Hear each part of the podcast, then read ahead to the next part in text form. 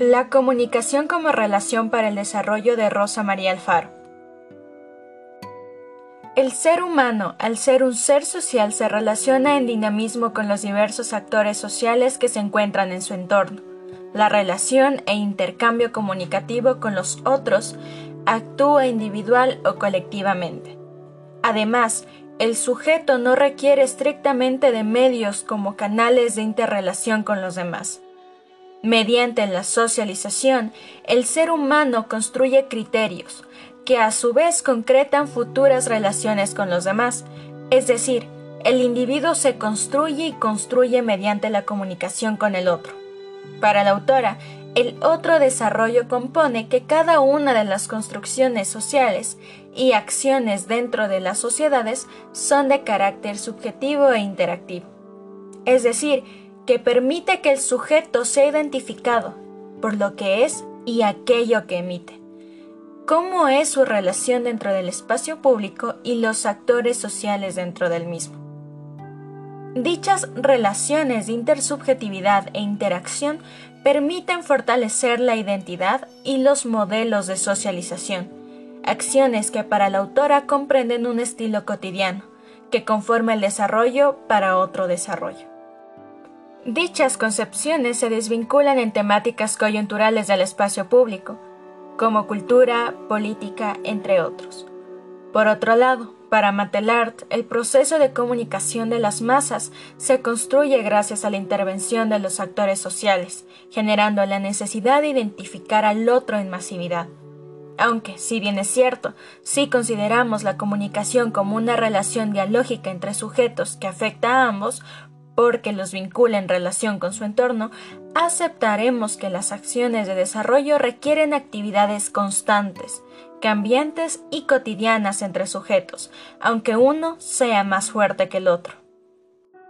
Estas relaciones comunicativas, como revisamos antes, ponen en peligro la construcción de la propia identidad individual y colectiva, por sus formas de ser y relacionarse, a corto o largo plazo, según la naturaleza de la dimensión humana y social que se ve afectada por las políticas o proyectos de desarrollo relacionados con ella.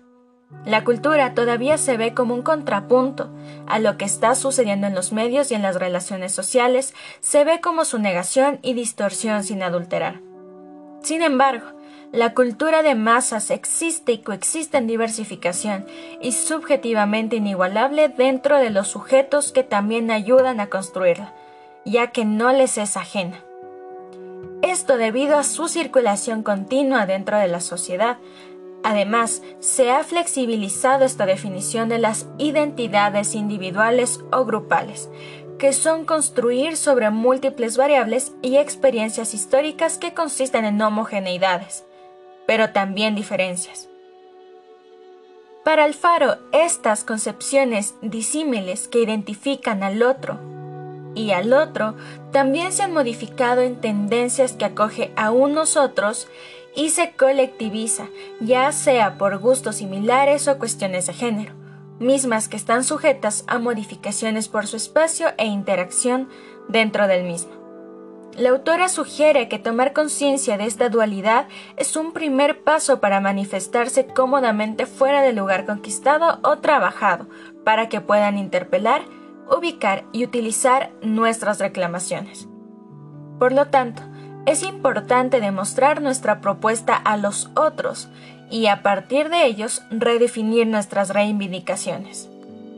En un recorrido por el reconocimiento de las diferencias, las relaciones entre el uno y el otro se ven marcadas, tanto en percepciones como expectativas, intereses y valoraciones distintas pueden estar en correlación colectivamente, pero siempre se verán diferenciados o se verán implícitos en desigualdades segmentadas. Sin embargo, mientras existen individualidades, historias e identificaciones por segmentos o grupos, como concepciones individuales del individuo, aportan en la construcción de la identidad sociocultural. Para Alfaro es importante aceptar que por más cercano y comprensivo que sea uno con el otro, las diferencias no serán eliminadas, aun cuando ésta se dé dentro de un espacio muy cohesionado. Estas existen en áreas de divergencia que se ven agravadas por fuertes procesos de individualización y desorden, que producen cambios evidentes y más profundos en la formación de los grupos sociales. Es decir, en cuestiones de proyecto de desarrollo, estos deben dar cuenta, expresarse y cuidar estos múltiples sujetos y sus identidades. No podemos unirlos bajo una denominación falsamente homogeneizadora, pero sí garantizar el ejercicio de la autoestima y el diálogo entre el uno y el otro.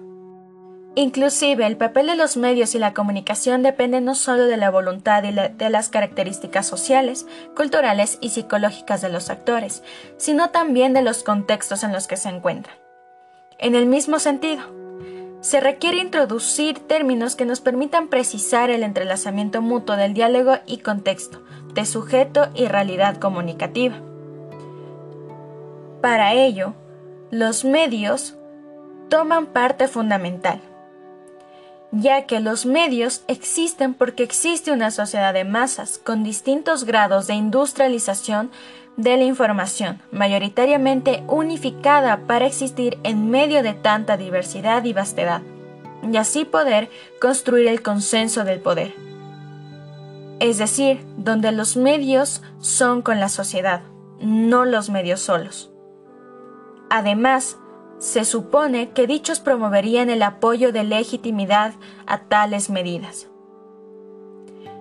Donde los medios, tras su trabajo constante y diario, estos refuerzan tal valoración y gana legitimidad dentro de las masas.